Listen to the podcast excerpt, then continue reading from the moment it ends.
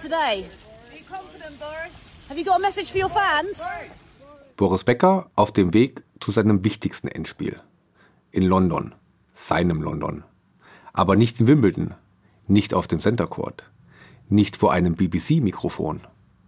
Im grauen Anzug ist er auf dem Weg in den Gerichtssaal. Doch verlassen wird er ihn in einem Gefangenentransporter. Als Häftling. Als ein zu einer Gefängnisstrafe verurteilter Straftäter. Der Tiefpunkt in seinem an Tiefpunkten nicht eben armen Leben. Und eine Breaking News, die um die Welt geht. In London now, a three-time Wimbledon champion is heading to prison.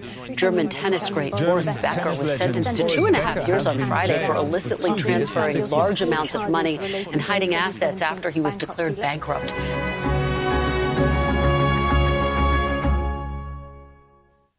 Ex-Tennisprofi Boris Becker muss für zwei Jahre und sechs Monate ins Gefängnis. Das hat ein Gericht in London soeben verkündet. Vor drei Wochen war Becker von einem geschworenen Gericht in vier von ursprünglich 24 Anklagepunkten wegen Insolvenzverschleppung schuldig gesprochen worden. Der 29. April 2022. Der Tag, an dem Boris Becker tatsächlich ins Gefängnis muss. Wahrscheinlich weiß jeder noch, wo er am 11. September 2001 gewesen ist, als die Türme des World Trade Centers nach Terroranschlägen in sich zusammenbrechen. Oder am 31. August 1997 beim tödlichen Unfall von Prinzessin Diana in Paris. Und Sportfans können sich bestimmt ein Leben lang an den 13. Juli 2014 erinnern. Und wo und wie sie den vierten WM-Titel der deutschen Fußballnationalmannschaft verfolgt haben. Mir wird es so mit dem 29. April 2022 gehen. Ich war mit meiner Familie in einem Kurzurlaub in Tirol. Einige Medien hatten mich für den Fall einer Gefängnisstrafe um eine Einschätzung gebeten. Naja, Knast, das wird schon nicht passieren. Ich dachte an diesen Tag wie die meisten Deutschen. Schließlich hatte sich Bum Bum Boris bisher immer irgendwie aus seinem privaten Schlamassel manövriert. Und in seinem Leben gab es bisher immer reichlich Manövriermasse. Um kurz nach vier schaue ich im Wellnessbereich, während ich meine Tochter beim Rutschen in den Pool überwache, auf mein Handy. Nichts. Verzögerung bei der Verkündung des Strafmaßes. In England tritt kein Pressesprecher des Gerichts vor die Kameras und verkündet das Strafmaß. Es wird nur eine schriftliche Erklärung veröffentlicht. Die kommt dann um kurz vor halb fünf. Zweieinhalb Jahre Haft. Tatsächlich. Schnell springe ich von meiner Liege hoch, übergebe meiner Frau noch im Laufen die Verantwortung für unsere Tochter und sprinte in das Kaminzimmer des Hotels. Das einzige im Hotel mit stabilem WLAN. Noch heute findet man Videos von mir im Netz, wie ich das Strafmaß für Boris Becker im Bademantel und vor Tiroler Almromantik im Hintergrund kommentiere und mir Sorgen um seine seelische Verfasstheit in diesem Augenblick mache. Heute ist mir klar, das war einer der wenigen Momente, in dem Boris Becker mit mir und den meisten Deutschen ein und dasselbe Gefühl teilte. Es wird schon gut gehen. Unser Boris, der kommt nie ins Gefängnis. Schaue ich jetzt auf den Prozess, erschrecke ich allerdings immer mehr vor meiner Naivität von damals. Warum? Davon erzählt diese Folge. Das ist unser Boris. Folge 6. Der Prozess. Mein Name ist Daniel Mücksch und ich bin der Autor dieses Podcasts. In der letzten Folge wollen wir den Prozess gegen Boris Becker noch einmal aufrollen und blicken dabei tief in den Charakter des jüngsten Wimbledon-Siegers aller Zeiten, dessen Stärke auf dem Tennisplatz zu seinem Verhängnis vor Gericht wurde. Schon weit vor der offiziellen Eröffnung des Insolvenzverfahrens von Boris Becker in London macht der Ex-Tennisprofi immer wieder Schlagzeilen in seiner Rolle als Geschäftsmann. Zu 99 Prozent keine positiven. In Folge 4 haben wir erfahren, wie seine Finca den Stein der Insolvenz ins Rollen gebracht hat und wie die Finca symbolisch für das Wegwischen von Problemen und Verpflichtungen im Leben von Boris Becker steht. Damit klar wird, warum das Insolvenzverfahren für Boris zu einem bestimmten Zeitpunkt der einzige Ausweg zu sein schien, müssen wir uns mit einem Mann beschäftigen, der ebenfalls in Folge 4 schon einmal aufgetaucht ist. Hans-Dieter Kleven. Kleven, der heute in der Schweiz lebt, ist, was man als Geschäftsmann vom alten Schlag bezeichnet. Er hat ein wichtiges Kapitel deutscher Wirtschaftsgeschichte mitgeschrieben. Als rechte Hand von Otto Beisheim hat der Mann aus Essen die Handelskette Metro zu einem internationalen Big Player gemanagt und dabei unter anderem die Integration von Mediamarkt, Saturn und Real in den Konzern vorangetrieben. Bis 2003 saß Kleven im Aufsichtsrat und verwaltete später das private Milliardenvermögen von Otto Beisheim. Als er sich mehr und mehr von Metro zurückzieht, startet er allerdings vermehrt auch eigene Investments. Ab 1999 berät er Boris Becker, ungefähr zeitgleich zu dessen Karriereende. Schon seit 1992 hatte Kleven den Sportartikelhersteller Völkel übernommen. Sport ist für Kleven nicht fremd. Er ist in seiner Jugend leidenschaftlicher Fußballer und danach Tennisspieler. Er ist an der Marketingagentur Four Sports in der Schweiz beteiligt, die hauptsächlich Golfer und Tennisspieler berät. Kurzum, ein hervorragender Geschäftsmann mit Sport-Know-how. 1999 steigt Becker mit bei Völkel ein. Das Duo Becker-Kleven hat große Pläne mit der Marke. Man will Völkel, das als Skihersteller schon gut im Markt vertreten ist, auch im Tennis positionieren. Nach dem Vorbild der österreichischen Marke Head, die sowohl im Tennis als auch im Skisport global ganz vorne mitmischt.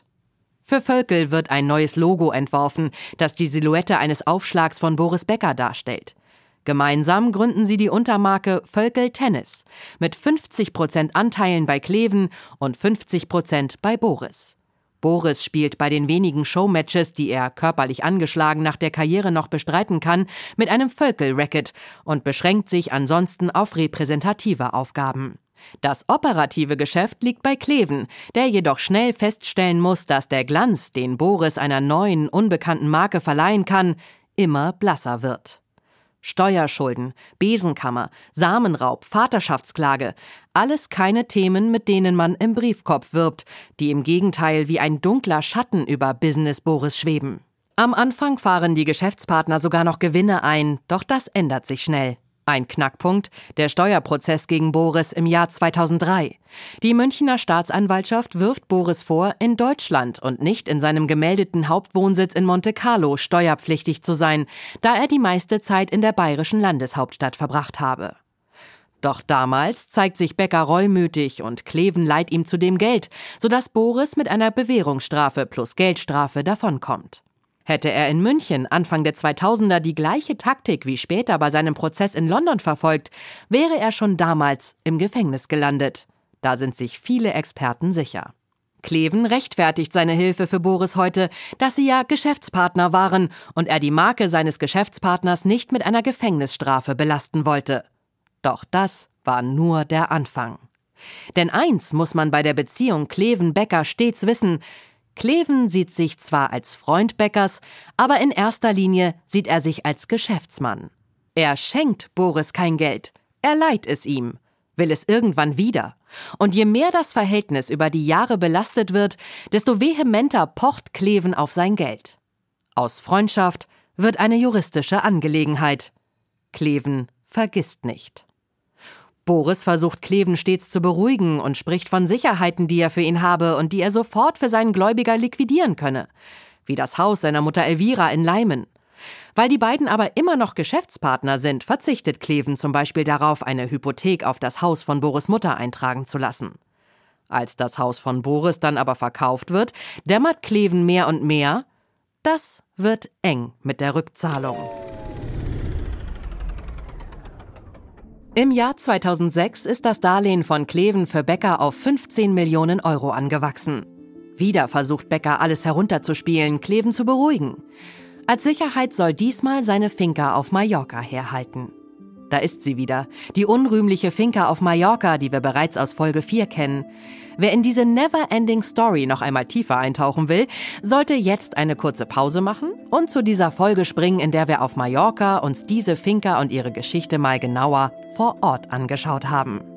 Als Boris Kleven aber immer weiter vertröstet, er zu einem vereinbarten notariellen Schuldenanerkennungstermin erst gar nicht auftaucht, wird es Kleven zu bunt. Und in einem persönlichen Telefonat fängt Boris dann schon wieder mit der Mallorca-Finca als Sicherheit an. Gegenüber der Schweizer Zeitung Blick hat Kleven das Telefonat einmal so beschrieben: Boris hat gesagt, ich kann dir ja meine Finca auf Mallorca geben, die kannst du dann verwerten. Ich habe geantwortet, Boris, ich muss dich erinnern, die habe ich schon. Was aber auch nicht stimmt, denn wenige Tage später finden Clevens Anwälte heraus, kurz zuvor hat Boris seine Finca schon mit einer Hypothek belastet. Für einen gewissen John Caldwell aus London, den wir ebenfalls aus Folge 4 kennen und der das Insolvenzverfahren letztlich gemeinsam mit einer Londoner Privatbank ins Rollen gebracht hat. Hätte es John Caldwell jedoch nicht gemacht, hätte Cleven diesen Schritt in London eingeleitet. So wird Clevens Forderung in London anerkannt und Cleven taucht mit 37 Millionen Euro als größter Gläubiger Beckers im Insolvenzverfahren auf, das am 21. Juni 2017 in London gegen die deutsche Sportlegende eröffnet wird. Nicht so weit oben auf der Gläubigerliste wie Hans-Dieter Kleven steht Sascha Rinne. Aber auch sein Fall zeigt, wie das Prinzip Becker nur im Totalabsturz enden konnte. Rinne ist circa drei Jahre als Manager an der Seite der deutschen Tennislegende. Normalerweise betreut Rinne mit seiner Kölner Agentur Showsternchen wie Pietro Lombardi, Oliver Pocher oder Sänger und Moderator Giovanni Zarella. Aber zu dieser Riege hat Boris vor knapp zehn Jahren ja auch gehört. Rinne rät Boris, sich wieder mehr auf seine Kernkompetenz Tennis zu konzentrieren und fädelt 2016 für Becker den Deal als TV-Experte bei Eurosport ein, der in Folge 5 Thema war. Als sich die finanzielle Schlinge bei Becker wenig später immer mehr zuzieht und er dringend Schulden tilgen muss, bittet er Rinne, ihm das TV-Honorar von Eurosport, man spricht von 100.000 Euro, direkt zu überweisen und es später mit der Zahlung von Eurosport zu verrechnen. Ein Deal unter Freunden, unter Partnern. Ein Deal, wie es ihn auch mit Kleven gab. Als Becker später Insolvenz anmeldet, erinnert er sich nicht mehr an die Vorauszahlung und plant die 100.000 Euro für seine Insolvenzmasse.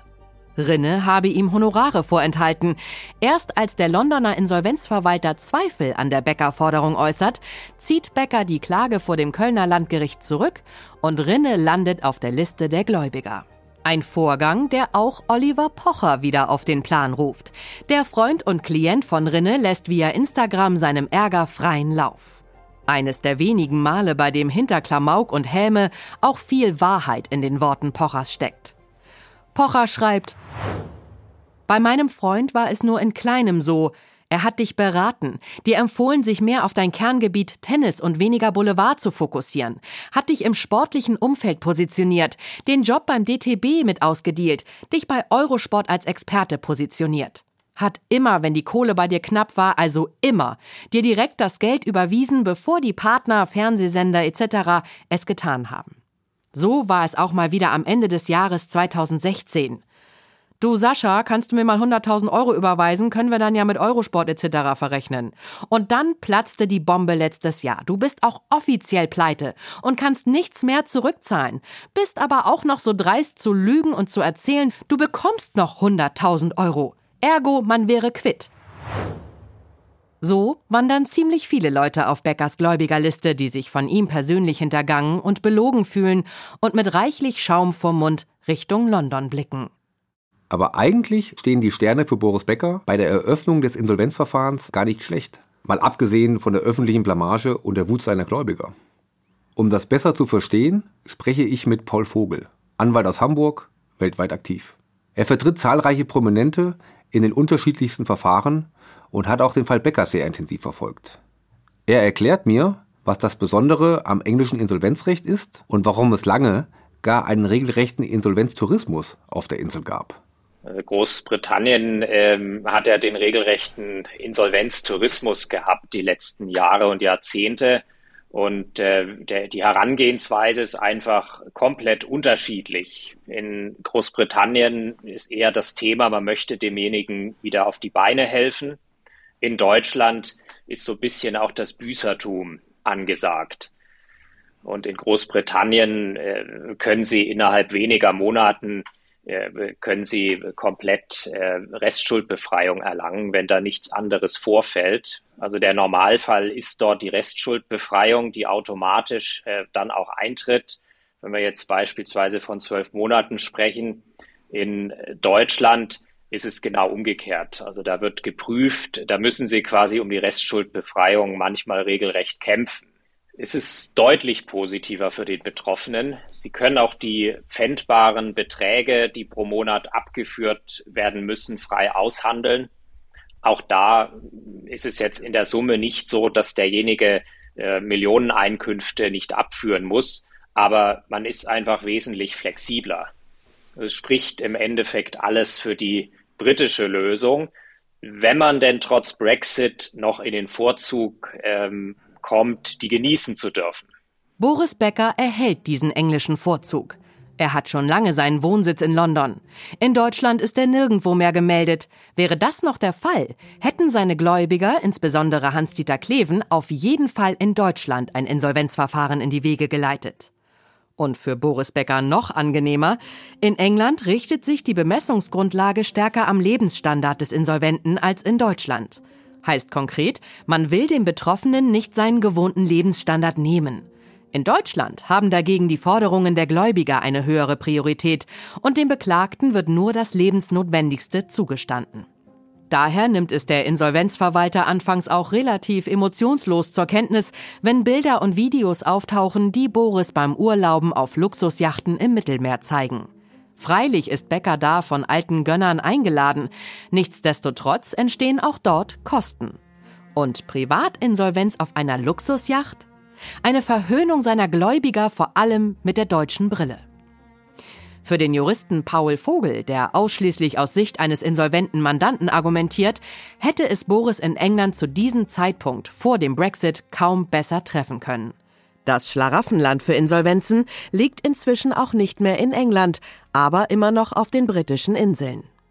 Inzwischen in Irland, denn man will das Verfahren ja nicht nur durchführen, man will ja auch, dass es anerkannt wird im deutschen Raum.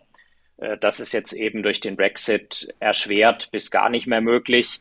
Aber generell ist dieser Insolvenztourismus absolut nachvollziehbar und das sollte sich jeder sehr gut überlegen, der das irgendwie bewerkstelligen kann. Also eigentlich keine schlechte Ausgangsposition für Becker. Doch von Anfang an wird klar, dass Becker das Verfahren nicht ernst nimmt und anscheinend auch niemand aus seinem Umfeld in der Lage ist, ihm den Ernst der Lage zu vermitteln. In Interviews spielt er die Sache als einen Rachefeldzug ehemaliger Wegbegleiter runter und behauptet, es ginge nur um die sittenwidrigen Zinsen der englischen Privatbank Arbuthnot Latham Co., die aus seiner Sicht rechtswidrig hoch seien und wogegen er sich jetzt zur Wehr setzen wird. Immer wieder spricht Boris von einer Gegenklage, da auch der Insolvenzberater zu dem Gesellschafter bei Arbuthnot Latham Co. sei. Zu einer Gegenklage kommt es nie. Dafür zu weiteren seltsamen Befreiungsversuchen von Becker. Sein skurrilster? Er will sich als Attaché der Zentralafrikanischen Republik auf einen Diplomatenstatus berufen, der ihm Straffreiheit bringen soll. Diplomatische Immunität für Boris. Diese Saga voller Peinlichkeiten startet am 27. April 2018 um 16.48 Uhr. Becker verbreitet ein Bild via Twitter. Das zeigt ihn gemeinsam mit dem Präsidenten der Zentralafrikanischen Republik lachend, händeschüttelnd. Seine Exzellenz Präsident Professor Forsten Archange Touadera ernannte mich gestern in Brüssel zum Attaché für sportliche, humanitäre und kulturelle Angelegenheiten in der Europäischen Union, verkündet Becker darunter stolz. Danach wird es schnell politisch und Becker glaubte nun den entscheidenden Joker für sein Insolvenzverfahren in London zu besitzen. Sein neuer Diplomatenstatus gewähre ihm nach dem Wiener Übereinkommen von 1961 Immunität vor Strafverfolgung, lässt der Deutsche über seine Anwälte verbreiten. Und tatsächlich, im Internet taucht kurz darauf der Diplomatenpass von Boris Becker auf. Scheinbar ausgestellt von der Zentralafrikanischen Republik. Bei genauem Blick auf das Dokument tauchen bereits die ersten Unstimmigkeiten auf. Er weist Boris Becker offenbar eine völlig andere Aufgabe zu, die eines Attachés für Finanzen. Ironie des Schicksals. Becker argumentiert aber weiter, Sonderattaché der ZAR für Sport und kulturelle Angelegenheiten bei der EU zu sein. Außenminister Charles Amel Duban bestreitet jedoch vehement, jemals überhaupt irgendein Diplomatendokument für Becker unterschrieben zu haben. Ziemlich schnell taucht auch der Name Stefan Welk in dem Fall auf und damit wird es nicht seriöser. Welk ist ein deutscher Geschäftsmann aus Nordhessen mit zweifelhaftem Ruf. Er vermittelt Becker das Ausweisdokument. Es ist eine seiner letzten Taten in Freiheit. Im August 2019 wird Welk am Frankfurter Flughafen zusammen mit zwei Komplizen wegen des Verdachts von illegalem Handel mit gefälschten Diplomatenpässen aus Afrika festgenommen. Der Anlass für die Festnahme? Im Mai 2019 stellt die Bundespolizei nach einer Kontrolle am Frankfurter Flughafen einen Stapel guinea-bissauische Ausweispapiere im Handgepäck einer Kurierin sicher. Mehrere Dokumente waren auf Personen ausgestellt, gegen die in Deutschland ermittelt wird oder die zur Festnahme ausgeschrieben sind. Eine illustre Gesellschaft für Bäcker. Ob er gewusst hat, mit wem er sich da eingelassen hat? Bis heute unklar. Fest steht, der Traum von diplomatischer Immunität ist geplatzt. Doch nebenbei spielt sich schon die nächste Posse um Becker ab. Insolvenzverwalter Mark Ford ist nicht zufrieden, wie viel und mit welcher Geschwindigkeit er Geld für die Gläubiger von Boris Becker eintreiben kann. Er will Pokale und Erinnerungsstücke aus der aktiven Tenniszeit der ehemaligen Nummer 1 der Welt versteigern. Im Sommer 2018 können Beckers Anwälte das noch per einstweiliger Verfügung verhindern. Mit der Begründung, das sei zu demütigend für ihren Mandanten. Ein Jahr später ist es dann aber soweit. Online kann man ganz in Ruhe durch alte Pokale, Schläger oder Preise stöbern und schauen, was man gerne bieten möchte. Ein Bambi vielleicht? Oder doch lieber einen Tennisschläger mit den Initialen BB? All das und noch viel mehr hat das Auktionshaus Wilds, Hardy Co. im Angebot. Am Ende kommen bei der Zwangsversteigerung 264.000 Euro für die Gläubiger zusammen. Besonders bitter für Becker? Auch Oliver Pocher taucht wieder auf und ersteigert zwei Glaspokale für etwas mehr als 25.000 Euro und kostet seine Ersteigerung dementsprechend in den Medien genüsslich aus. Einige der bedeutendsten Pokale fehlen jedoch bei der Auktion, unter anderem sechs Wimbledon-Pokale und die zwei Trophäen, die Becker für seine Siege bei den Australian Open erhalten hat.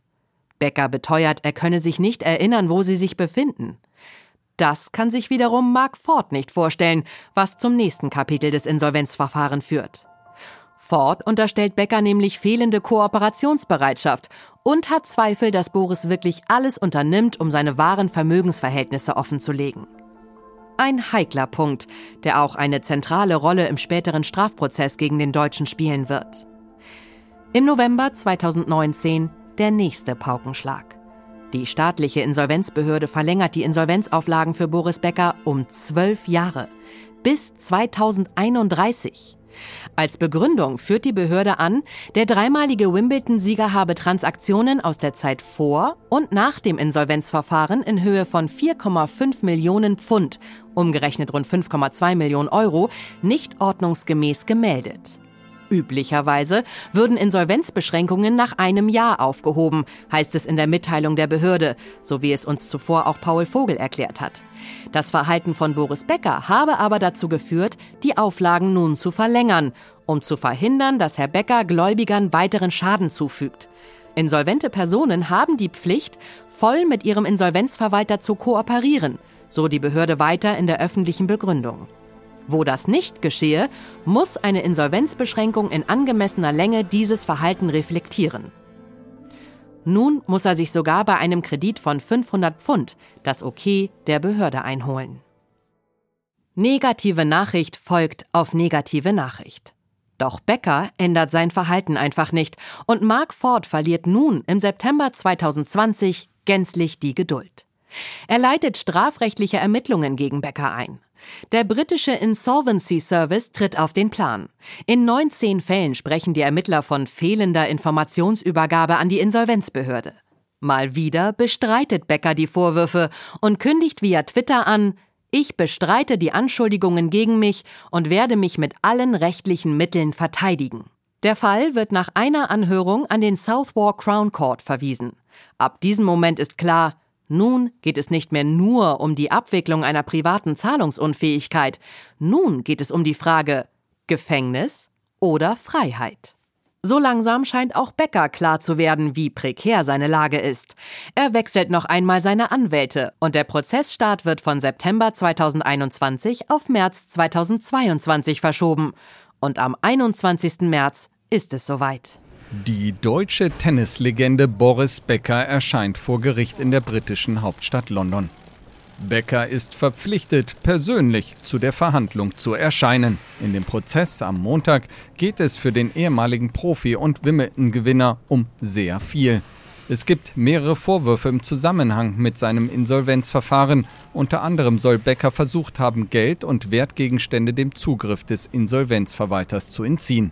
Und für die Boulevardpresse hat Becker auch ein extra parat. Beziehungsweise an der Hand.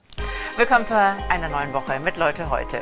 Für Boris Becker wird es ernst. Der steht seit heute in London vor Gericht. Es geht um Vorwürfe im Zusammenhang mit seinem Insolvenzverfahren. Boris Becker war verpflichtet, persönlich zu erscheinen und hat zum ersten Termin seine Freundin mitgenommen. Einzelheiten hat mein Kollege Andreas. Der Gang zum Center Court, das war sein Leben. Der Gang zum Southwark Crown Court in London könnte sein Leben komplett auf den Kopf stellen. Und trotz der neuen Juristen an seiner Seite hält Becker an seiner Strategie fest. 24 Anklagepunkte werden von Richterin Deborah Taylor zu Beginn verlesen. Becker plädiert in allen Anklagepunkten auf unschuldig. Die meisten Beobachter und Juristen schütteln nur mit dem Kopf. So auch Paul Vogel. Also da gibt es sogar gesetzlich gesehen eine klare Vorgabe von der Rechtsprechung in Großbritannien, wenn man sich im Vorfeld für schuldig bekennt, dann ist die Strafe zu mindern. Das steht fest, das ist Fakt. Es ist natürlich immer eine Abwägung, bekenne ich mich im Vorfeld, wenn ich noch gar nicht weiß, was da überhaupt auf mich zukommt, insgesamt für schuldig. Im Nachgang wäre es besser gewesen. Da hätte er sich die Tatbestände, die noch übrig blieben, herausgreifen können, hätte sich da im Vorfeld für schuldig erklärt, dann hätte er wahrscheinlich die Bewährung bekommen. Ziemlich wahrscheinlich. In den ersten Tagen wird schnell deutlich, dass Boris das Geld nicht irgendwohin transferiert hat, um es zu bunkern und sich nach dem Verfahren ein schönes Leben zu machen. Er braucht es, um seiner Familie das gewohnte Leben weiter bieten zu können. Das Kartenhaus soll anscheinend selbst als Angeklagter in einem Strafprozess nicht einstürzen. Aus der Sicht von Paul Vogel hätte er vor allem die Überweisungen für private Zwecke nutzen sollen, um eine besondere Notlage geltend zu machen. Er hat ja auch versucht darzulegen, dass er die Gelder äh, nicht ins Ausland transferiert hat an irgendwelche Holdings, um da später äh, sich ein schönes Leben zu machen. Das ist schon irgendwie rübergekommen, aber da hätte man viel mehr draus machen müssen. Er hätte viel mehr betonen können, dass er ja an sich hier überhaupt kein Eigeninteresse hatte. Er hat letztlich nur versucht, das Überleben seiner Familie zu sichern. Er hat äh, fällige Forderungen bedient und hat eben bei der Auswahl dieser Forderungen, welche Forderungen jetzt zuerst bedient sind, da hat er natürlich nach seinem äh, Gusto gehandelt. Aber das alleine jetzt als große äh, kriminelle Energie zu bezeichnen, ist zumindest kritisch zu hinterfragen. Besonders bitter für den Angeklagten. Seine Verteidigung baut auf der Strategie auf, dass er von all den Transaktionen und geschäftlichen Aktivitäten letztlich keine Ahnung gehabt habe und sich blind auf seine Berater verlassen habe. In Teilen mag das stimmen, nur entspricht das überhaupt nicht dem Bild, das Boris nach seiner Karriere so gern in die Welt transportiert hat bzw. hätte. Er platziert sich als ambitionierter Businessmann, der tief in betriebswirtschaftliche Zusammenhänge eintaucht, sie durchdringt und auch auf diesem Feld die Welt erobern wird. Er träumt gar von der Boris Becker AG, sieht seine Marke in einer Liga mit Coca-Cola oder Mercedes. Und nun muss er in London auf der Anklagebank mit anhören, wie seine juristischen Vertreter ihm jegliche Business-Kompetenz absprechen, die geistige Kapazität, solche Themen zu verstehen. Eventuell hätte diese Strategie ihn sogar vor dem Gefängnis bewahrt und alles wäre mit einer Bewährungsstrafe geendet. Allerdings hat dafür aber etwas gefehlt, das im ganzen Drama um seine finanziellen Turbulenzen zu keinem Zeitpunkt, auch nur in kleinsten Nuancen zu bemerken war. Reue. Für Paul Vogel der größte strategische Fehler in der Verteidigungsstrategie. Dennoch hält Vogel die globale Bekanntheit von Becker in diesem Prozess unterm Strich für einen Nachteil. Ich sehe eher den Promi-Malus in dem Fall.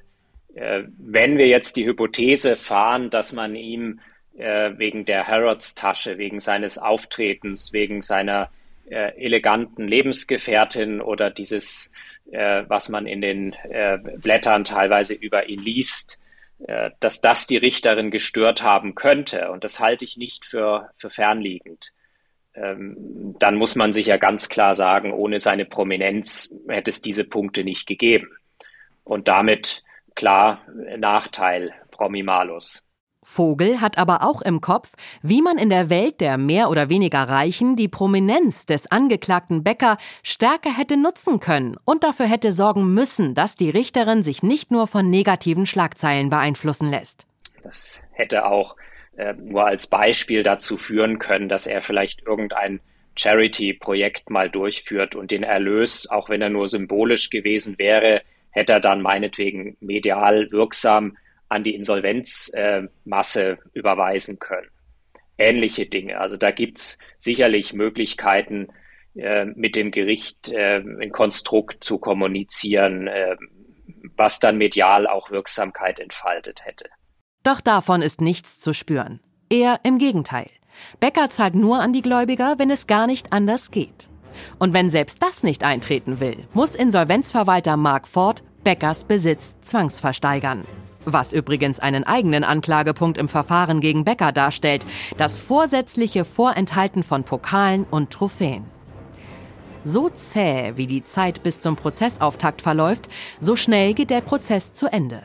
Am 8. April 2022, keine drei Wochen nach dem ersten Verhandlungstag, fällt Richterin Deborah Taylor ihr Urteil.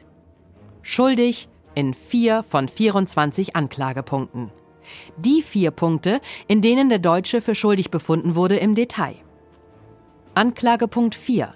Boris Becker soll nach seiner Bankrotterklärung am 21. Juni 2017 große Summen auf andere Konten überwiesen haben. 426.930 Euro in Form von neun verschiedenen Überweisungen. Anklagepunkt 10. Becker soll der Insolvenzbehörde eine Immobilie mit der Adresse im Schilling in seiner Heimatstadt in Leimen verheimlicht haben. Es handelt sich um das Elternhaus der Tennislegende. Anklagepunkt 13. Becker soll ein Darlehen der Bank Alpinum in Liechtenstein in Höhe von 825.000 Euro für das Haus im Schilling in Leimen verschwiegen haben. Anklagepunkt 14. Becker soll 75.000 Aktien der Firma Breaking Data Corp verschwiegen haben. Aber reicht das fürs Gefängnis? In England wird das Strafmaß erst einige Zeit nach der Urteilsverkündung bekannt gegeben. Es reicht. Richterin Taylor schickt Boris Becker an jenem 29. April 2022 für zwei Jahre und sechs Monate ins Gefängnis. Bei guter Führung könne er nach der Hälfte der Strafe auf Bewährung hoffen. Nun ist es tatsächlich so gekommen. Boris Becker muss ins Gefängnis. Die Öffentlichkeit bekommt ihn nach der Verkündung des Strafmaßes nicht mehr zu Gesicht. Er muss seine Haftstrafe direkt antreten. Seine Freundin Lillian de Cavallo Montero verlässt allein das Gericht. Ihr Freund wird in einem Gefangenentransporter eskortiert. Ich versuche, wie bereits anfangs erwähnt, meine Gefühle und Einschätzungen von einem Hotel in Österreich aus in Worte zu fassen. In einer meiner Live-Schalten ist damals bereits Paul Vogel dabei. Er analysiert nüchtern, dass dies zu erwarten war und alles für ihn keineswegs überraschend kommt. Auch Monate später, als wir unter vier Augen noch einmal über die Geschehnisse sprechen, bleibt er bei seiner Einschätzung und hält das Strafmaß nach wie vor für angemessen. Er glaubt aber auch, dass es sich für Boris durchaus hätte lohnen können, weiterzukämpfen. Also die sieben Jahre äh, wären drakonisch gewesen. Wenn er die bekommen hätte, äh, das hätte man wahrscheinlich auch äh, mit ziemlicher Sicherheit in zweiter Instanz kippen können. Ich bin auch nach wie vor der Meinung, dass man das Urteil, wenn man weitergegangen wäre, vielleicht hätte kippen können. Argumente gibt's ja genug, um zu sagen, hier ist, hat Übermaß stattgefunden. Und äh, er hat in seiner Situation mit seiner Familie dieses ganze Leid, was er so schon erfahren hat, diese mediale, äh, kann er fast von Verfolgung sprechen, sein finanzieller Niedergang begleitet wurde das ist ja an sich schon ein Punkt, wo man ihn als massiv geschädigt darstellen müsste. Und das ist im Rahmen der Strafzumessung auch zu berücksichtigen.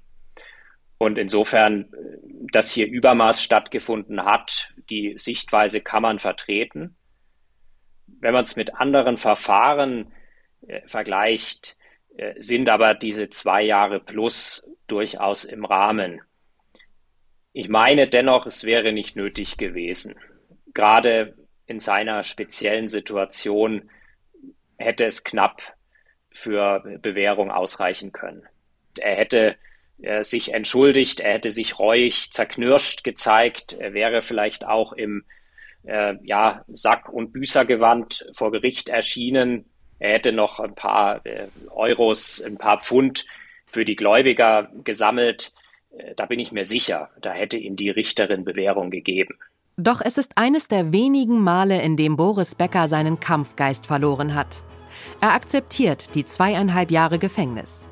In den ersten Tagen überschlagen sich noch die Medien mit Spekulationen über seine Haftbedingungen und seinen Alltag hinter Gittern. Ehemalige Häftlinge des Wandsworth-Gefängnis erklären, wie grausam der Alltag jetzt für den VIP-Knacki ist. Eine angebliche Luxusbehandlung und seine Beschäftigung als Sportlehrer gehen durch die Gazetten und Online-Portale. Doch mit den Wochen wird es ruhiger um Deutschlands berühmtesten Häftling. Nur seine Verlegung sorgt noch einmal für Aufmerksamkeit. Und weit weg von Clickbaiting und Effekthascherei nicht für Unrecht.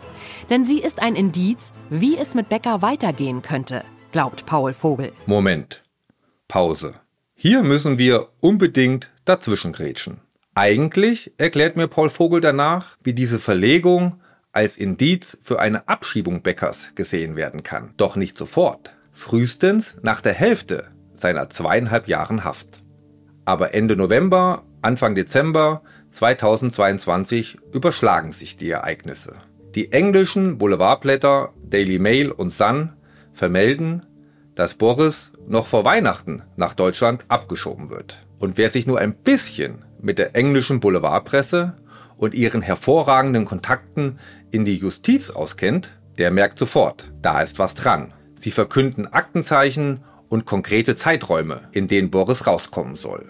Und sie behalten Recht. Allerdings mit einem Tag Verzögerung. Bereits am 14. Dezember berichten deutsche Online-Portale, dass Boris freigekommen und um 15.26 Uhr im bayerischen Oberpfaffenhofen gelandet sei. Doch da war die Exklusivgier größer als die Realität. Selbst beim öffentlich-rechtlichen bayerischen Rundfunk, der auch die Falschmeldung als exklusive News verkauft. Man verlässt sich ausschließlich auf eine Passagierliste. Auf der steht zwar der Name Boris Becker, nur an diesem Tag sitzt Boris in keinem Flieger, sondern in seiner Zelle in England. Erst einen Tag später ist es soweit. Der Häftling mit der Nummer A2923 EV wird am 15. Dezember um 8 Uhr Ortszeit aus dem Gefängnis Hunterkamp entlassen. Jetzt geht alles sehr schnell. Boris kann sich nicht einmal von seinen Mithäftlingen verabschieden, muss einige Sachen zurücklassen. Aber alles egal. Für Becker geht es via Privatjet nach Deutschland. Privatjet? Ja, richtig. Privatjet.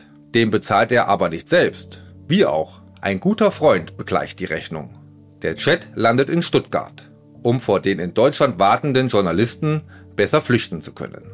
Von Schwaben geht es wenige Tage später nach Bayern, in die Landeshauptstadt München. Termin beim TV-Sender Sat1. Es steht das erste TV-Interview nach Beckers Entlassung auf dem Programm. Über 500.000 Euro lässt der Sender sich das kosten. Am 20.12., vier Tage vor Weihnachten, ist Showtime. Zur besten Sendezeit um 20.15 Uhr. Boris hat abgenommen, kommt mit Freundin Lillian und Sohn Noah zu dem Termin. Er ist komplett in schwarz gekleidet. Sein Dreitagebart grau meliert. Irgendwie sieht er natürlicher aus. Nicht mehr so wie eine Kunstfigur. Boris berichtet Moderator Steven Gettchen, der Boris wenige Wochen zuvor bereits im Gefängnis besucht hat, über seine Zeit in der Zelle. Was von der ersten Sekunde an auffällt, auch vor Steven Gettchen, zeigt Becker keine Reue. Er bedauert, ja.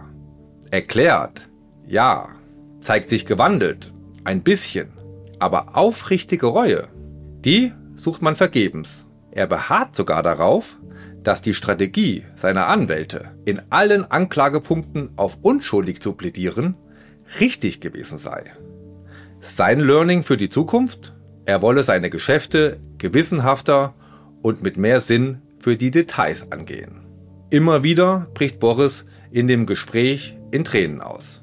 Besonders als er beschreibt, wie er sich von seiner Freundin und dem Rest seiner Patchwork-Familie am Tag der Strafmaßverkündung verabschiedet hat. Dreckig, stinkend, gefährlich. So habe er den Knast in Erinnerung. Jeden Tag sei es um das nackte Überleben gegangen. Mithäftlinge hätten ihn erpresst und sogar gedroht, ihn umzubringen. Und das erste Mal in meinem Leben bin ich hungrig ins Bett gegangen, erklärt Boris in dem fast dreistündigen Gespräch. Doch es gab auch positive Überraschungen in dieser Zeit. Sein alter Widersacher Michael Stich schickte ihm einen dreiseitigen Brief und fand anscheinend sehr bewegende Worte. Genauso Ex-Davis Cup-Kollege Patrick Kühnen oder die Chefin des deutschen Damentennis Barbara Rittner. Dieser Support habe ihm geholfen, die dunklen Tage im britischen Gefängnis zu überstehen. Und Nächte, diese seien ganz besonders hart gewesen. Regelmäßig habe er Stunde um Stunde wachgelegen und nicht in den Schlaf gefunden. Untermalt von den Schreien anderer Mithäftlinge, die mit Selbstmord gedroht hätten. Das Mitleid in der deutschen Öffentlichkeit hält sich in Grenzen. So richtig glaubhaft wirkt sein Umdenken nur auf die wenigsten. Er stellt sich immer wieder als Opfer dar, übersieht jedoch, dass er als Täter, verurteilt von einem ordentlichen Gericht, ins Gefängnis gehen musste. Und für viele Deutsche sieht es nach einer Sonderbehandlung für Mr. Becker aus. Sie befürchten, dass er mit seiner VIP-Rückkehr und dem teuer verkauften Interview schnell wieder in alte Muster zurückfällt. Und als wenig später Fotos von ihm auftauchen, in dem er an einem exotischen Strand vor der Küste Afrikas zu sehen ist, scheint sich diese Haltung zu bestätigen. Aber wie konnte Boris überhaupt so früh wieder freikommen? Und was bedeutet das nun für sein Leben in Deutschland, im Rest der Welt, für sein Insolvenzverfahren? Einige Wochen nach unserem letzten Treffen spreche ich aufgrund der neuen dramatischen Ereignisse erneut mit Paul Vogel über die spektakuläre frühe Rückkehr von Boris. Und zunächst erklärt mir der Anwalt, was das Early Removal Scheme überhaupt ist. Ja, dieses Early Removal Scheme ist an sich eine politische Maßnahme, ein politisches Programm, ins Leben gerufen, deshalb, äh, weil die britischen Gefängnisse katastrophal überlastet sind. Was ja auch im Fall Becker offenkundig wurde, wie da die Haftbedingungen sind, dass es überfüllt ist, gerade das erste Gefängnis. Also da gibt's in Großbritannien momentan tatsächlich größere Schwierigkeiten. Und dieses äh, Programm soll ermöglichen, dass Häftlinge, die eben nicht die Staatsangehörigkeit äh, von Großbritannien haben, dass man die aus den britischen Gefängnissen vorzeitig entfernen kann. Grund einfach die Entlastung.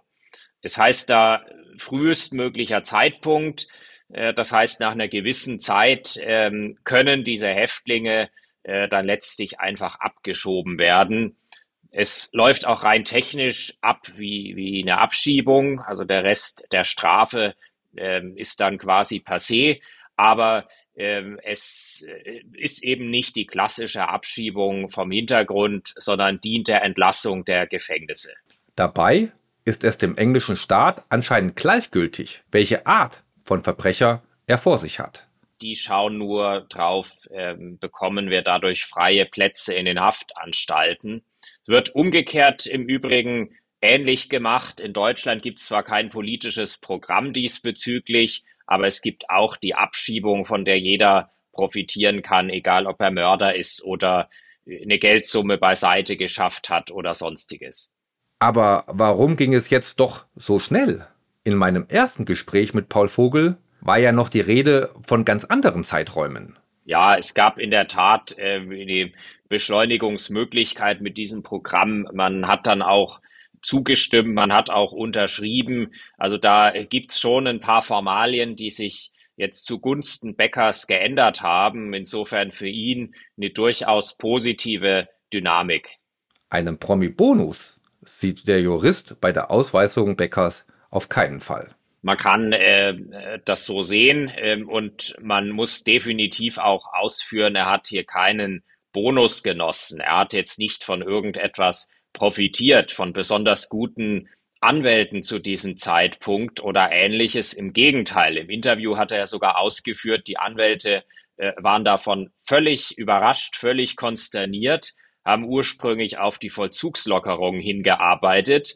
Und dann stand man vor dieser Situation, dass es in Richtung Abschiebung geht, äh, dass ihm der britische Pass fehlt und war völlig überfordert und ähm, das, das war dann schon äh, für alle Beteiligten etwas überraschend. Überraschend für viele Beteiligte ist die Becker-Aussage in dem Interview, dass er mit der Strategie seiner Anwälte zufrieden war. Eine Strategie, die ihn ins Gefängnis gebracht hat. Auch Paul Vogel schüttelt da den Kopf. Es hat mich sehr überrascht. Ich habe mir da noch kein abschließendes äh, Bild machen können, ob er jetzt einfach nur höflich ist. Er hat ja auch seiner äh, zweiten Ex-Frau gegenüber sich wie ein Gentleman sehr zurückhaltend äh, ja geäußert, obwohl man durch dieses Schweigen äh, schon gemerkt hat, äh, was man damit hätte sagen können. Und vielleicht war das der Grund, weshalb er das bezüglich der Strategie seiner Anwälte nicht geäußert hat. Umgekehrt kamen dann wieder andere Ausführungen äh, bezüglich der ja äh, seiner seiner eigenen Erfahrungen und dass er der Meinung ist, das hätte überhaupt keinen ähm, Unterschied gemacht, äh, wenn er sich da noch reuiger ähm, eingelassen hätte. Ähm, davon ist er ja so ein bisschen dann wieder zurückgerudert. Ähm, aber es verdichtet sich schon der Eindruck, er ist da nicht richtig beraten worden. Und ich frage mich, hat er das wirklich nicht gemerkt? Also spätestens bei diesem Early Removal Scheme muss er es gemerkt haben. Und äh, das war ja auch im Interview ganz gut sichtbar, äh, dass ihm das überhaupt nicht gepasst hat. Fragen Sie mich nicht, was ich davon halte, war, glaube ich, sein Statement dazu. Aus Sicht von Vogel war die Abschiebung nicht die beste Option für Boris. Mit einer besseren Beratung und Strategie hätte er seiner Meinung nach auch in England viel erreichen können. Bis hin zu einer sehr frühzeitigen Entlassung. Es ist dann die Frage, wie, wie offensiv man äh, an die Angelegenheit rangeht. Ja, es war für mich sehr überraschend, als ich gehört habe, dass er diese Abschiebungsrichtung verfolgt. Egal ob mit oder ohne Early Removal Scheme. Aber ich bin bislang davon ausgegangen, er hat in England den besseren Stand. In England ist er der Star. In Deutschland äh, Sozialneid und sonstige Dinge. Also da wird er eher etwas kritischer gesehen. Und die englische Presse hat ja auch stärker zu ihm gehalten als die deutsche Presse. Und da muss ich schon sagen, ich hätte an sich erwartet, dass hier anwaltlich ganz massiv in Richtung Vollzugslockerungen gearbeitet wird, damit er in England frühzeitig von diesen Lockerungen profitiert.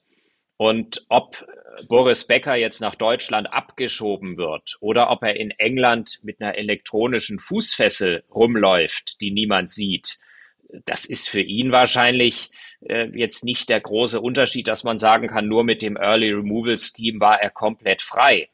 Insofern ja, das hat mich schon überrascht. Und äh, ich werte es so, er ist davon selber überrascht worden, seine Berater sind davon überrascht worden, dass es diese Möglichkeit gibt und dass sich ohne Zuarbeit in Richtung Lockerungen eben dieser Weg automatisch ähm, quasi einfinden kann. Und dann hat man einfach, äh, ist, ist man in diesen Fluss gesprungen, hat sich damit ähm, treiben lassen und ist dann glücklicherweise doch ans Ufer gelangt. Aber wie ist nun der aktuelle Status von Boris Becker? Darüber kursieren bis heute unterschiedliche Darstellungen. Ist Boris in Deutschland nun zum Beispiel auf Bewährung? Nein, er ist natürlich, wenn man es jetzt von Großbritannien aus betrachtet, äh, er kann nicht nach, nach Großbritannien einreisen. Äh, im, Im Endeffekt ist es ja ein politisches Programm und keine Entlassung auf Bewährung im formellen Sinne. Aber Deutschland hat mit dieser Sache überhaupt nichts zu tun, mit seiner strafrechtlichen Sache. Die sehen nur, er ist verurteilt worden, zuständig ist England, er ist jetzt da, er hat in Deutschland keinerlei Beschränkungen. Für den Laien heißt das, Boris ist auf Bewährung, aber in England. Und seine Insolvenz? In den Worten von Boris Becker bei Stephen Gettchen klang das so, als ob mit seiner Abschiebung die Insolvenz komplett beendet sei. Ja und nein. Die äh, Insolvenz äh, findet in England statt. Die ist ja auch bis 2031 verlängert worden. Also kann man auch sagen, die Insolvenz existiert noch. Äh, zumindest auch Überprüfungen des Insolvenzverwalters laufen nach wie vor bis dahin. Bis dahin kann er überprüfen, ob bestimmte Vermögenswerte, äh, was damit los war, zum Beispiel die nicht angegebenen oder ähnliches. Also da gibt's verschiedenste Optionen, die noch aufploppen können, auch gegen ihn. Ähm, in, in Deutschland ist dieses Insolvenzverfahren überhaupt äh, zunächst mal nicht existent. Äh, dann gab es in Heidelberg gewisse Anläufe und da hat dann das Insolvenzgericht in Heidelberg wohl gesagt, dass das englische Insolvenzverfahren auch für oder auch gegen Deutschland gilt. Ich kenne die Unterlagen nicht, was Heidelberg betrifft, aber ich werte das so, dass Heidelberg damit nur gesagt hat, lasst uns mit diesem Verfahren in Ruhe, wir eröffnen kein neu, neues eigenes Verfahren für Deutschland, denn in England laufende Verfahren äh, sind nun mal in der Welt und nach denen richten wir uns auch. Das Geld, das Boris nun verdient, darf er auch erstmal behalten. Dann hängt es von der Regelung mit dem Insolvenzverwalter ab, wie viel davon in die Insolvenzmasse nach England fließt. In der Praxis bedeutet das, das Insolvenzverfahren läuft in England bis 2031. Dennoch werden die Gläubiger größtenteils leer ausgehen. Weniger Spielraum gibt es für Boris bei seinem Einreiseverbot, das die englischen Behörden verhängt haben. Da heißt es ganz klar, Boris muss draußen bleiben. Und zwar für eine lange Zeit. Also die Faustformel ist an sich immer, dass man dieses Einreiseverbot, wir haben es zum Zeitpunkt heute, haben wir jetzt noch keine Festlegung gesehen, die sagt, er hat so und so viel äh, Jahre Sperre. Aber Faustformel ist an sich immer, dass man sagt, äh, die ursprüngliche Strafe, wenn er sie komplett abgesessen hätte, das ist die Zahl, die er definitiv mal auf gar keinen Fall einreisen darf. Und diese Zahl fällt aber üblicherweise höher aus. Oft sind es fünf Jahre, oder auch mehr. Es wurde dann diskutiert von maximal zehn Jahren. Andere gingen dann ganz unreflektiert von immer zehn Jahren aus. Soweit würde ich mich da nicht aus dem Fenster lehnen wollen. Dann müssen wir wiederum trennen, was kann man dagegen tun? Und das ist durchaus eine Menge. Sicherlich ist es nicht so einfach, dass jetzt jeder, der ein Kind in England hat, sagen kann, dann gilt die Einreisesperre für mich nicht. Also dann sind viele, wären viele Abschiebungen relativ sinnlos. Aber ähm, er kann durchaus ähm, anwaltlich beraten mit entsprechend vernetzter Beratung, äh, wenn er da auch ordentlich was auf die Beine stellt und nicht dieses Hineinrutschen, wie es bei dem äh, Early Removal Scheme jetzt initial passiert ist, sondern sich drum bemüht, kann er da viel tun. Gerade jemand wie Boris Becker, äh, wenn äh, man sagt, man möchte ihn als Kommentator halt für andere Angelegenheiten. Das ist ja auch was, was für Großbritannien gut aussieht und wo man auch sagen kann, da sind die Behörden nicht, nicht äh, unerfreut, wenn, wenn er da zur Verfügung steht. Und da hat man natürlich ganz andere Möglichkeiten. Und wir haben im, eben im Fall von dem Fußballer schon mal erlebt, dass Dinge, die normalerweise Monate dauern, dann plötzlich von innerhalb von wenigen Stunden realisiert werden können. Wenn man da die richtigen äh, Fäden zieht, ist da sehr viel möglich für ihn. Doch auch private Umstände können etwas helfen. Allerdings nicht sein Sohn Amadeus in London, sondern ein erneuter Gang vor den Traualtar. Zum Beispiel mit Freundin Lillian. Ja, die würde sicherlich helfen. Ähm, auch hier ähm, kann man gerade, da es eine politische Maßnahme auch ist, dieses Scheme, äh, kann man aber nicht sagen, einfach heiraten und schon ist man automatisch wieder in England. Zweites Folgeproblem wäre dann, wann wird geheiratet? Ist dann die Ursprungsstrafe schon erledigt? Wenn sie nicht erledigt ist, dann stellt sich das Folgeproblem, äh, was, was machen wir dann mit der Variante, dass er ja eigentlich noch in Haft sitzen würde und die Begründung für die äh, Freilassung nur das Verlassen des Landes war.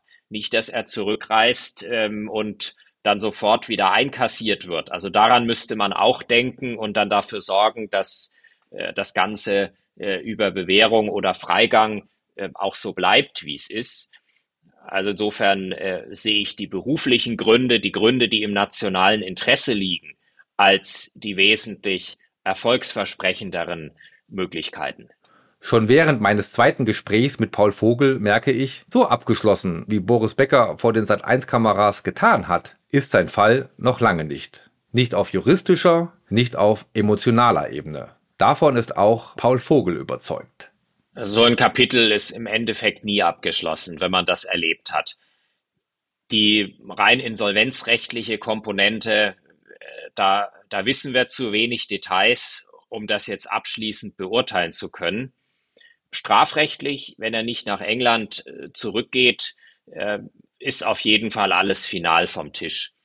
Wenn er zurück möchte nach England, dann muss er sich da schon juristisch bemühen. Und da kann man ganz klar sagen, das ist ja Folge dieser Eskalation in England. Insofern ist es da definitiv noch nicht für ihn abgeschlossen. Und was es für ihn persönlich betrifft. A, dass äh, Dritte ihn darauf ansprechen, dass er damit fertig wird, dass er diese Situation überhaupt verarbeiten kann. Das wird sicherlich noch Jahre dauern. Das wird ihn nie äh, von, ja, von heute auf morgen irgendwie loslassen können. Daran hat eigentlich jeder noch sehr, sehr lange äh, zu knabbern und meistens prägt es die Menschen auch abschließend für die weitere Zeit. Nach meinen Gesprächen mit Paul Vogel bin ich mir sicher, das Drama geht weiter. Wie wird sich Boris Becker in Zukunft geben? Geläutert, trotzig, kämpferisch? Ist er schon bald wieder der alte Boris? Ähnlich wie Uli Hoeneß nach seiner Haftstrafe. Findet er wieder Anschluss an die Tennisfamilie? Oder wird er sich gar wieder vollkommen auf das Boulevardparkett begeben? Ich habe mit sehr, sehr vielen Menschen über Boris Becker gesprochen, mir ihre Geschichten angehört, ihre Erlebnisse mit Boris aufgesaugt versucht zu fassen, wer dieser Boris Becker, geboren am 22. November 1967 in Leimen, wirklich ist. Seines Zeichens deutsche Sportlegende und verurteilter Verbrecher. Ich habe mir meine Interviews mit ihm nochmal angehört. Seine freundlichen, wohlwollenden Antworten genauso wie seine kurzen, schroffen. Mir noch einmal die Bilder von ihm und mir verinnerlicht. Auf einem steht er neben mir wie ein Zinssoldat. Und man kann durch das Bild fühlen, wie ungern er in diesem Moment genau an dieser Stelle steht. Was mir bei allen Gesprächen mit alten Wegbegleitern aufgefallen ist, die positive Grundhaltung, die sie gegenüber Boris haben. Selbst ein Günter Bosch, der genügend Gründe hätte, mit dem Kapitel Boris abgeschlossen zu haben, hat mir in vielen Passagen warm und voller Sympathie über sein Leben mit Boris berichtet. Ein Menschenfänger, das ist Boris auf jeden Fall. Oder gewesen? Denn ebenfalls deutlich wurde der Bruch im Leben von Boris im Jahr 1999. Genau genommen der 30. Juni 1999, der Tag seines Karriereendes. Ein Tag, der Sport und Boulevardgeschichte schrieb. In Folge 1 haben wir diese Ereignisse noch einmal Stunde für Stunde aufgedröselt. Danach entgleitet ihm sein Leben. Anfangs zerrt er noch vom Ruhm, doch von nun an werden meine Gesprächspartner schmallippiger, die ihn zu dieser Zeit begleitet haben. Viele Protagonisten, die mit ihm geschäftlich und privat aneinander geraten sind, wollen sich nicht öffentlich äußern. Sie wollen mit Boris nichts mehr zu tun haben. Am liebsten gar nicht an ihn denken. Was in Deutschland kein leicht zu erfüllender Wunsch ist. Er hat mit seinem Verhalten Existenzen gefährdet.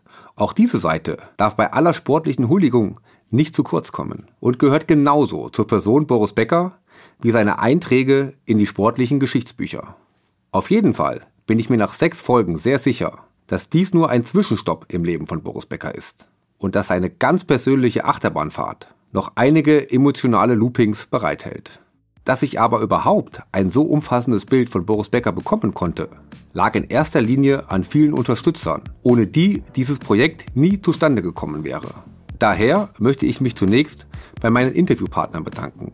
Bei Uli Kühnel, Jörg Almeroth, Richard Schönborn, Günter Bosch Udo Riglewski, Günter Presnick, Gebhard Kritsch, Markus Theil und Paul Vogel. Sie haben mir Zutritt zu ihren privaten Erinnerungen und Gedanken gewährt. Und das bei einem heiklen Thema, auf das ganz Deutschland blickt. So ein Vertrauen ist nicht selbstverständlich. Das weiß ich zu schätzen. Und natürlich will ich mich auch bei den Freunden von Podstars bei OMR bedanken, die von Anfang an an meine Idee geglaubt haben. Allen voran Konstantin Buhr, aber auch ganz besonders Tim Sohr, der mich in die Feinheiten der Podcast-Welt eingeführt hat und mit dem ich mich in so manchen Google Drive-Dokumenten getroffen habe. Und danke Julia Hüter, bei der alle Fäden zusammengelaufen sind und die zwischen München, Hamburg, Wolfgangsee, Berlin und Mallorca immer erreichbar war.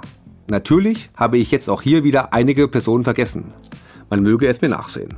Und natürlich muss und will ich auch meinen Eltern Danke sagen. Ohne die fast täglichen Fahrten zu Trainings und die Sommerferien, die wir oft ausschließlich auf Tennisturnieren verbracht haben, wäre ich Boris Becker niemals so früh so nahe gekommen.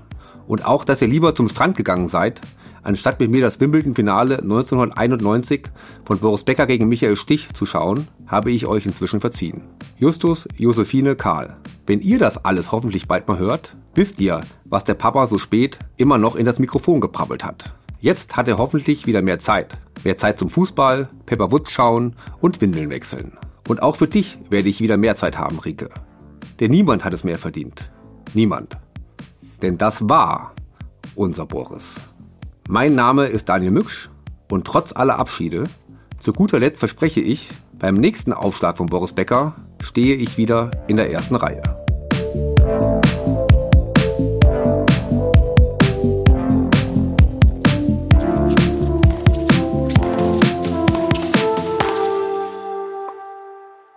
Wenn euch unser Boris gefallen hat und ihr keine Folge mehr verpassen wollt, dann freuen wir uns, wenn ihr den Podcast abonniert, bewertet und weiterempfehlt.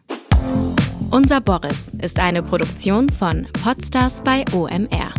Autor Daniel Mücksch. Redaktion Tim Sohr. Projektmanagement Julia Hüter. Content und Konzeptmanagement Feline Heck. Sprecherin Sarah Vogel. Postproduktion und Sounddesign Martin Juric und Pascal Zisch. Jingle-Komposition Florian Damm. Coverdesign Simon Barth. Videoproduktion Leopold Schäfer. Und Executive Producers Konstantin Buhr und Vincent Kittmann.